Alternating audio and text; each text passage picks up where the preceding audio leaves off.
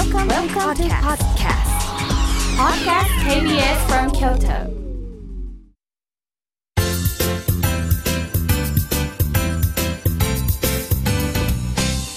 あつこの部屋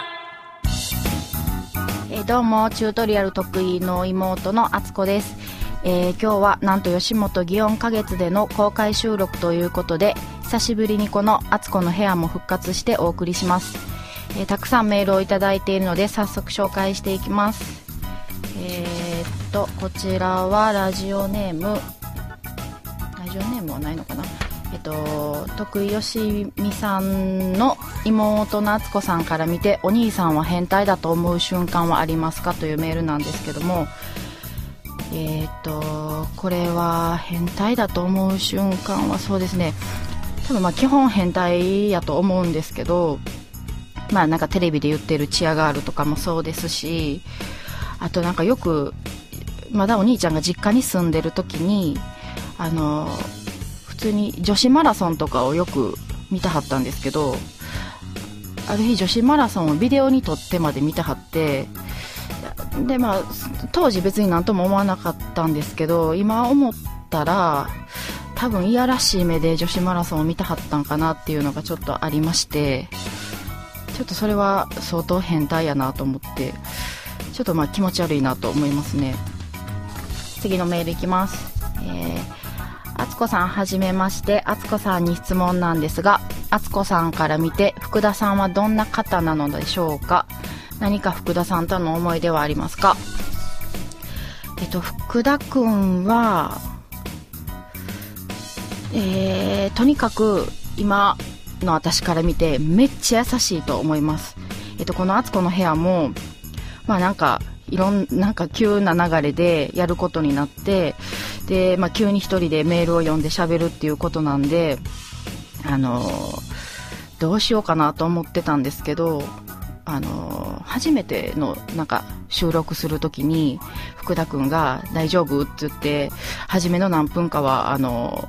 外で外に一緒にいといてくれはったんで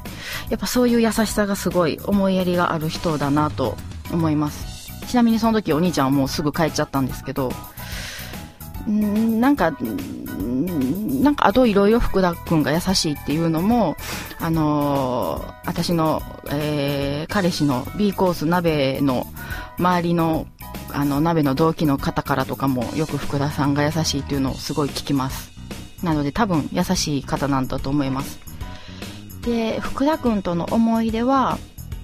うーんまだお兄ちゃんが芸人やり始めた頃にあの実家でよく福田君とお兄ちゃんがネタ合わせをしたはったんですけどあの家来はってもいつもあの「こんにちは」って言ってもあまり目を見ない人ですごいちょっと暗い人なんかなとでまあお母さんも福田君ちょっとなんかあの人見知りやな言うてちょっとなんか問題児扱いされてはりましたけど今はこんなにあの立派に仕事をされてはるのですごいなと思います。じゃあ次のメール。えっとえー、徳井さんが本当は冷たい人間って本当ですか？これはなんか噂があるんですかね？お兄ちゃんはあの冷たい人ではないんですけれども多分あの女性から見たら冷たい人やと勘違いされるんやろなっていうのはすごく思いますね。あの同性からは多分冷たいとか思われてはないと思うんですけどあの女性に対してあの無言の優しさをする方なのであの、まあ、身内とかはお兄ちゃんの優しさとか分かってるんですけどやっぱ付き合った女性とかあの何か関係がある女性はちょっと冷たく感じるんじゃないかなっていうことも思いますね。ちょうどそれ去年ぐらいに兄とご飯食べてる時もちょっと一回言ったんですけどちょっとお兄ちゃんは言葉が足りひんからあの女性はやっぱり言葉に出してあの優しい言葉が欲しいんやでっていう話はしてたんですけどまあなんかそれ兄はあんまり納得せずそののなんやろ黙った優しさで俺は通すみたいなこと言うてたんで冷たい人間に見られるのは仕方ないとは思いますでも本当はすごい優しい人だとは思いますはいさあ、あっという間にお別れの時間となりました。えー、このあつこの部屋ではメールを募集しています。えー、私、あつこに聞きたいこと、ご意見、要望なんでも結構です。えー、リアルアットマーク kbs.ne.jp まで送ってください。それでは、この後は擬音リアルをお楽しみください。お相手はチュートリアル得意の妹、あつこでした。ありがとうございました。